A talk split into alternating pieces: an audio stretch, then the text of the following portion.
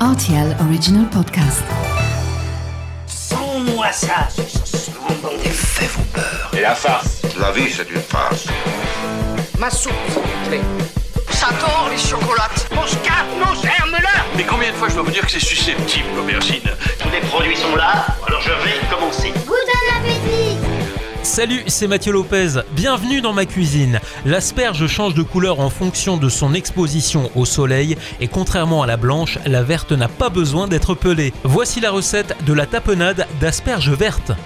Pour réaliser ce plat pour 4 personnes, vous aurez besoin de 500 g d'asperges vertes, 3 cuillères à soupe d'huile d'olive, du sel, du poivre et du piment d'Espelette.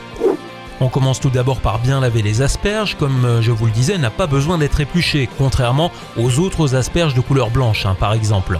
Mais rien ne vous empêche de retirer les fibres dures à l'aide d'un économe, s'il y en a, pour éviter que cela croque lors de la dégustation. Quand c'est fait, vous préparez une casserole d'eau bouillante salée et vous les faites cuire pendant au moins 20 minutes. Ensuite, vous égouttez vos asperges sur un torchon propre et vous les mettez dans le mixeur à vitesse maximum. Puis vous ajoutez l'huile d'olive, le sel, le poivre et une pincée de piment d'Espelette. Lorsque le mélange est parfaitement lisse, vous arrêtez de mixer et vous réservez le tout au réfrigérateur. Je vous recommande de déguster cette tapenade avec de belles tranches de pain de campagne légèrement grillées et sur lesquelles vous aurez gratté un petit peu de tomates fraîches. Voilà, j'étais ravi de vous recevoir dans ma cuisine pour cette tapenade d'asperges vertes et maintenant c'est à vous de jouer les chefs.